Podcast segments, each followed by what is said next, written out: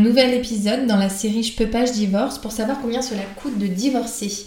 Cette question elle apparaît dès les premiers échanges avocat-client puisque l'inquiétude est importante de savoir à quelle sauce on va être mangé. Malheureusement, comme tout sujet, ça n'est pas si simple de donner une réponse immuable car cela dépend de nombreuses choses. Aujourd'hui, on va discuter d'honoraires d'avocat, mais aussi d'imposition, de frais d'huissier, de postulation, de notaire. C'est parti. Alors, je vous préviens, c'est un podcast qui va être un petit peu long. Je vais essayer euh, d'en dire le maximum euh, pour que ça parle, ça parle au cas du plus de personnes possible. Mais il faut bien avoir en tête que voilà, ça va vraiment dépendre de chaque situation et que ça risque d'être un peu long, donc accrochez-vous. Alors on va d'abord parler des honoraires d'avocat dans une première partie. Ensuite, on va parler des autres professionnels et ensuite on parlera de la fiscalité éventuelle. Donc en ce qui concerne les honoraires d'avocat, donc, évidemment, quand vous voulez divorcer, dans tous les types de divorce, l'avocat est obligatoire et vous allez donc devoir lui verser des honoraires.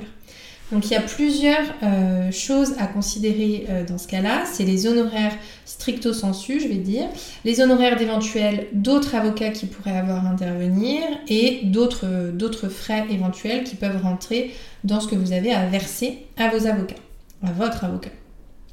Donc, en ce qui concerne les honoraires stricto sensu, la première chose à se mettre en tête, c'est que l'avocat est libre de fixer ses honoraires.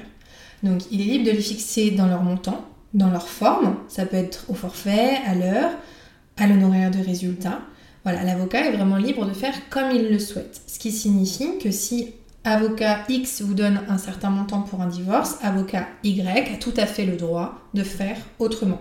Il faut aussi avoir en tête qu'on peut avoir l'aide juridictionnelle qui intervient, c'est-à-dire que l'État prend en charge tout ou partie des honoraires de votre avocat. Donc vous pouvez avoir l'aide juridictionnelle totale, ça prend en charge tous les honoraires, ou l'aide juridictionnelle partielle, ça prend en charge une partie des honoraires de votre avocat. Pour le reste, vous vous mettez d'accord via une convention d'honoraires classique. On peut également avoir une protection juridique qui intervient, c'est-à-dire si vous voulez un peu une assurance privée que vous avez pris euh, de votre côté pour avoir euh, une protection juridique et donc une intervention, une participation aux honoraires de votre avocat. En droit de la famille, c'est assez rare, mais j'ai déjà eu le cas, donc je le précise, vérifiez quand même que votre protection juridique ne puisse pas éventuellement prendre en charge les honoraires de votre avocat.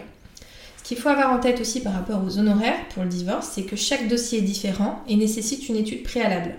Même si on est au forfait, ça peut être la majorité des cas, mais par exemple, euh, ce n'est pas la même chose dans un divorce par consentement mutuel où on a très peu de négociations, très peu de biens, pas d'enfants, ou un divorce par consentement mutuel où on va avoir une grosse négociation, euh, un patrimoine très important, euh, trois enfants, des mineurs, des majeurs, enfin voilà. Vous n'êtes pas dans les mêmes situations et donc forcément les honoraires ne sont pas forcément les mêmes. Même si on est au forfait, il peut y avoir aussi des choses hors forfait qui apparaissent avec une évolution du dossier, ou alors, comme je vous le disais, s'il y a une liquidation à faire ou pas, des enfants ou pas, etc. Dans le divorce par consentement mutuel, c'est différent des divorces judiciaires, déjà en temps, euh, le conflit est moins présent si ce n'est pas présent du tout, en complexité, en suivi, etc. Donc, selon que vous soyez dans un divorce par consentement mutuel ou un divorce judiciaire, forcément, les honoraires ne seront pas les mêmes. Ça, c'est aussi une donnée à prendre en compte.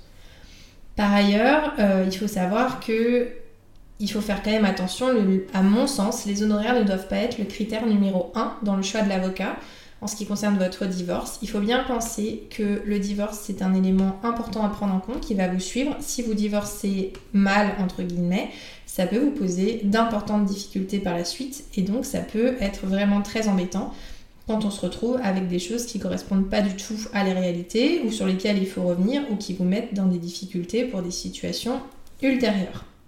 Il ne faut pas sous-estimer le travail de l'avocat dans le divorce, même par consentement mutuel. Évidemment, euh, dans la tête des gens, il y a un divorce par consentement mutuel, on a les modèles, les avocats, ils ont juste à remplir notre nom, ils ont juste à faire euh, cocher A ou B, etc. En fait, c'est beaucoup plus complexe que ça. Et c'est vraiment, bien évidemment qu'on a un modèle de base, bien évidemment euh, qu'on a certaines situations qui reviennent, mais on fait vraiment au cas par cas. Et chaque situation est différente. Il suffit qu'il y ait une petite chose qui diffère et ce sera vraiment pas euh, la même euh, situation et pas la même convention. Je vous donne des exemples.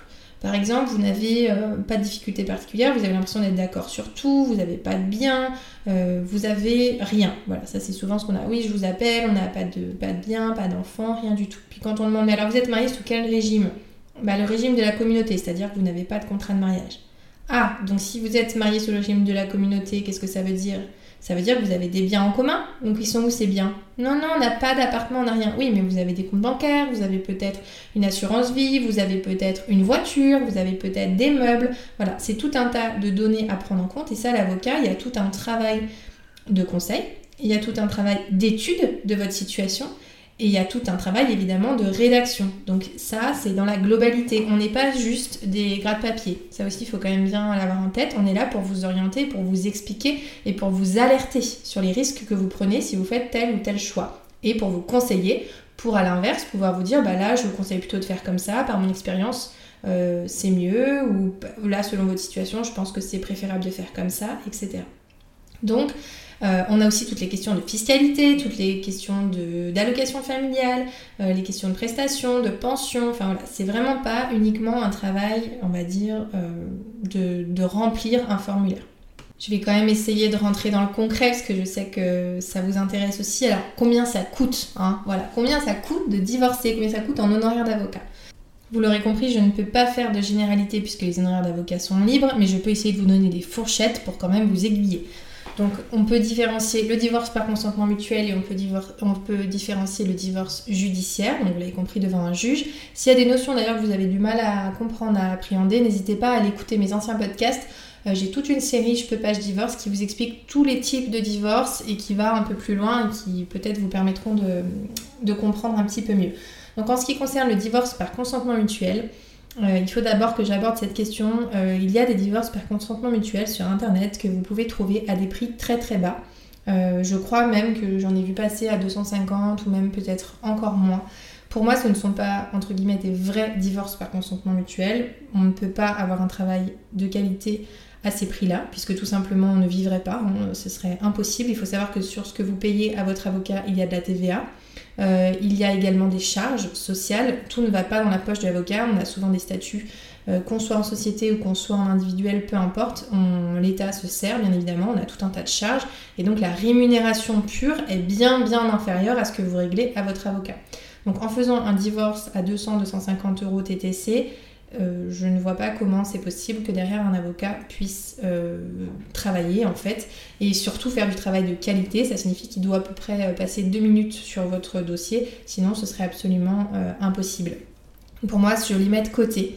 ce ne sont pas des vrais divorces par consentement mutuel, à mon sens. En tout cas, pas un travail d'avocat au sens dans lequel je l'entends. Euh, donc vous pouvez avoir des, divorces par consentement mutuel qui sont faits euh, par, des, avocats. Je dirais, ça dépend beaucoup évidemment, si vous êtes à Paris, si vous êtes euh, dans des villes autres que Paris, mais on peut estimer une fourchette entre 1200 et 2000 euros. Je pense que là, vous avez quand même une bonne majorité des avocats qui sont dans ces fourchettes-là pour les consentements mutuels.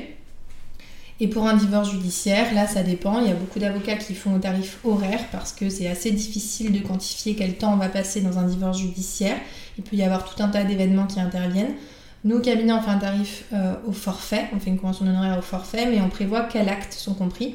Donc là, pareil, je vous renvoie à mon épisode sur le divorce judiciaire, mais il y a tout il y a une procédure entre guillemets à suivre et donc on intègre dans notre forfait les deux actes principaux de cette procédure plus l'audience et on fait un forfait qui débute à 2000 euros mais là encore ça dépend de la situation de chacun.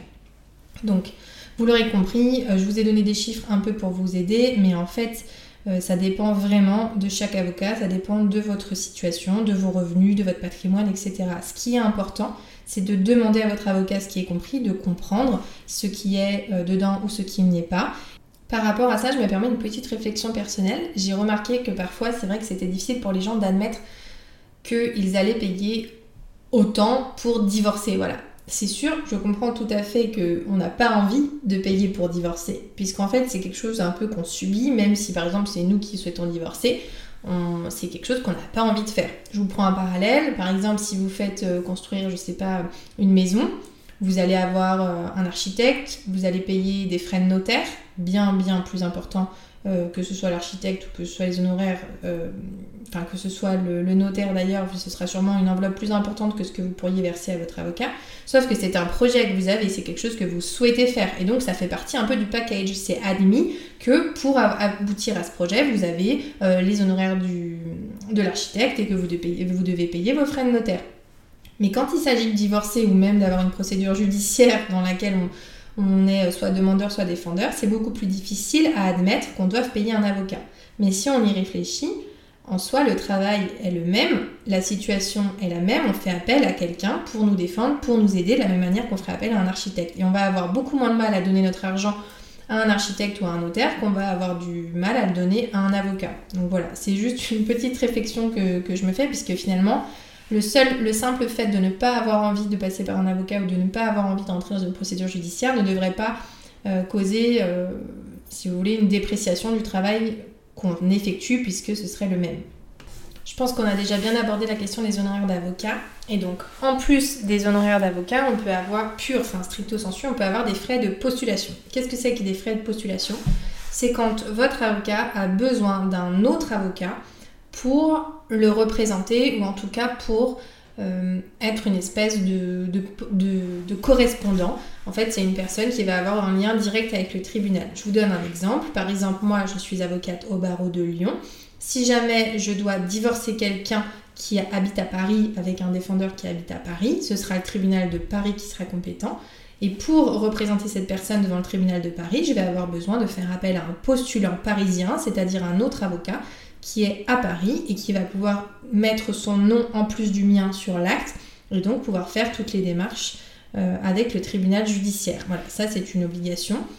On, doit avoir des, postulants pour certains cas et notamment le divorce. Donc ça c'est une enveloppe supplémentaire à prévoir de payer notre postulant.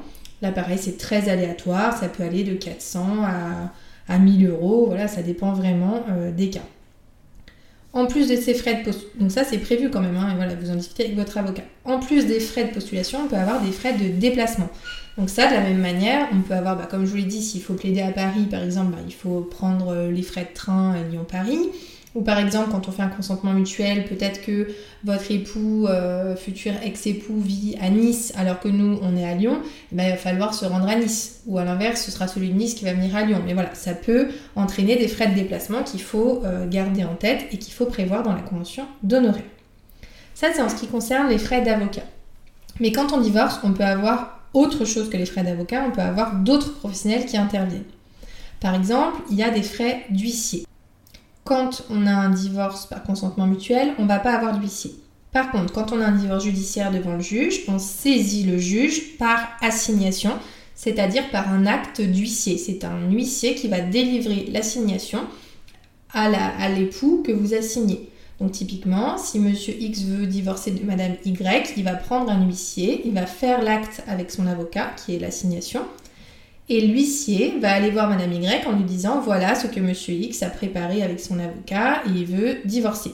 Je vous la fais vraiment euh, courte, mais en gros, là, on va devoir passer par un huissier de justice. Donc là, par exemple, pour un acte comme celui-ci, on est entre 60 et 120 euh, euros. Ça dépend encore des situations, mais j'aime bien vous donner quand même des, fourchettes. Et à la fin de, de, la procédure judiciaire, on peut également avoir besoin de l'huissier de justice euh, pour signifier la décision donc par exemple pour dire à l'autre voilà quelle décision a été rendue, je te signifie cette décision, ce qui fait que ça va faire courir les délais d'appel et ça va éventuellement après permettre à la décision d'être exécutoire. Et là, à nouveau, on peut avoir besoin de l'huissier de justice quand vraiment on veut exécuter, c'est-à-dire quand l'autre ne respecte pas le jugement qu'on lui a signifié. Ben, on peut demander à l'huissier de faire des saisies, euh, d'aller voir et de, de s'occuper de l'exécution. Donc ça, les frais d'huissier, ça dépend vraiment à quel stade vous en êtes. Après, ce qu'il faut savoir, c'est que les relations avec l'huissier passent par votre avocat. En général, c'est lui qui envoie les éléments à l'huissier, c'est lui qui fait les instructions euh, en votre nom, bien évidemment, mais c'est pas vous qui gérez euh, cela. Au-delà des frais d'huissier, on a aussi des frais éventuels de traduction. Par exemple, Madame X vit en France, mais a épousé Monsieur Y qui vit en Bulgarie. Si Monsieur Y vit toujours en Bulgarie et qu'il faut l'assigner en divorce, il est possible qu'on ait besoin d'un traducteur pour traduire toute notre assignation et les éventuels actes postérieurs. Et donc là, les frais de traduction, il faut demander des devis, ça dépend de plein de choses, ça dépend du nombre de pages, ça dépend du pays concerné, parce que si c'est un pays assez courant, c'est moins cher que si c'est un pays où il n'y a pas beaucoup de traducteurs, ça dépend de l'organisme de traduction que vous choisissez, voilà. Et encore une fois, très souvent, c'est l'avocat qui gère euh, ce genre de problématique. Mais c'est vous qui devez payer, donc bien entendu, il faut le prendre en compte dans les frais. On peut aussi avoir des frais d'expertise judiciaire. Donc là, qu'est-ce que c'est? C'est toujours dans le divorce judiciaire il peut y avoir un expert qui est désigné, par exemple, euh, pour faire euh, une estimation des biens, pour euh, faire un récapitulatif de votre patrimoine. Et donc, on peut avoir un expert qui est désigné pour ça, afin d'avancer dans la procédure, dans le cadre de la prestation compensatoire, dans le cadre de la liquidation. On peut aussi avoir un enquêteur social pour une enquête sociale, une expertise psychologique, psychiatrique, etc. Il y a tout un tas d'experts qui peuvent être sollicités pour intervenir et qui devront donc être réglés. Là, je vais avoir du mal à vous donner une fourchette, ça dépend vraiment de quel euh, expert va être désigné et de quel type d'expertise euh, on parle, mais ce sont des sommes assez importantes, donc c'est un coût à ne pas négliger, mais là encore, votre avocat va vous alerter sur le sujet. Enfin, en autre professionnel, je vais vous parler du notaire. Donc là, on va parler uniquement du divorce par consentement mutuel et pas le divorce judiciaire, en tout cas pas tout de suite. Donc si on a un consentement mutuel, on a obligatoirement l'intervention du notaire in fine, mais c'est une intervention qui reste assez succincte, c'est-à-dire qu'il va recevoir les conventions de divorce et il va délivrer une attestation de dépôt. Cet acte-là, à l'heure actuelle, coûte 49,44 euros TTC, donc pour l'attestation de dépôt. On peut également avoir euh, des frais de notaire, une rémunération du notaire pour la liquidation, si c'est le notaire qui fait la liquidation, notamment quand il y a un bien immobilier ou quand euh, les parties veulent passer par notaire et non par avocat en ce qui concerne la liquidation. Donc la liquidation, qu'est-ce que c'est? C'est le régime matrimonial que vous avez choisi qu'on doit liquider, c'est-à-dire qu'on doit régler entre vous les questions euh, de patrimoine et qu'on doit décider par exemple qui garde quoi, comment on se partage, etc. Ce qui va entraîner des émoluments de notaire. On a abordé la question des honoraires d'avocat, on a abordé la question des frais ou honoraires pour les autres professionnels et maintenant on va aborder ce qu'on appelle les droits de partage. Donc ça concerne tous les divorces mais c'est surtout évoqué en cas de divorce par consentement mutuel car pour le divorce judiciaire il y a un fonctionnement différent. Là je vous renvoie à nouveau à mes podcasts. Euh, dans les divorces judiciaires, la liquidation en général intervient post-divorce et non pendant le divorce, ce qui fait que cette question de droit de partage va intervenir ultérieurement.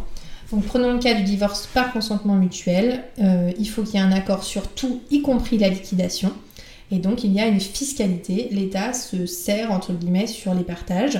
Il se sert sur l'actif net, c'est-à-dire imaginons que vous avez un bien qui vaut 500 000 euros avec un emprunt à 300 000 euros, l'actif net est de 200 000 euros et donc c'est sur ces 200 000 euros là que l'État va euh, prélever un droit de partage. Il est actuellement ce droit de partage à 1,8%, mais il passe à 1,1% à compter de janvier 2022. Ce qu'il faut avoir en tête, c'est que euh, ça ne concerne pas que les biens immobiliers, ça va concerner tout votre actif. Donc si je reprends mon exemple, vous avez une maison à 500 000 plus des comptes bancaires à 100 000, ce qui revient à 600 000 euros. Vous avez 300 000 euros d'emprunt, ce qui revient à 300 000 euros d'actifs net. Si on calcule sur cet actif net 1,1%, vous devrez payer 3 300 euros de droits de partage. Donc si je résume, quand vous divorcez, vous avez des honoraires d'avocat, des centaines à des milliers d'euros, comptez plutôt à minima 1000 euros avec une possibilité de frais de déplacement et de frais de postulation via un autre avocat. Vous pouvez également avoir des frais d'autres professionnels. Dans le cadre du divorce, par consentement mutuel, ce sera principalement le notaire et éventuellement de la fiscalité avec des droits de partage. Dans le cadre du divorce judiciaire, vous pouvez avoir des frais d'huissier, à peu près une centaine d'euros, et vous pouvez également avoir des experts qui sont désignés et qui entraînent des frais supplémentaires. Voilà, je crois avoir fait le tour de combien peut coûter un divorce. J'ai volontairement été euh, assez exhaustive et j'ai abordé plein de d'éléments et plein de postes éventuels, mais évidemment, il est tout à fait possible que tout un, un, tas de postes ne vous concerne pas, selon que vous soyez dans un divorce par consentement mutuel, selon que vous soyez dans un divorce judiciaire, selon le type de divorce, si vous avez besoin d'expertise, pas besoin d'expertise, si vous avez un époux à l'étranger, pas un époux à l'étranger, vous l'avez compris, c'est vraiment à géométrie variable. Ce que je vous propose, c'est d'associer ce podcast à un article euh, et éventuellement même à des posts sur Instagram, frais par frais, ce qui vous permettra éventuellement de vous y reporter également. Et j'espère que j'ai quand même été suffisamment claire et que ça a pu vous aider. N'hésitez pas à nous poser des questions en DM Instagram, par mail ou sur YouTube si vous nous écoutez sur YouTube. N'hésitez pas à vous abonner à notre contenu, à vous abonner sur Instagram. Merci encore pour tous vos retours. Euh, ça nous fait extrêmement plaisir et ça nous motive à continuer.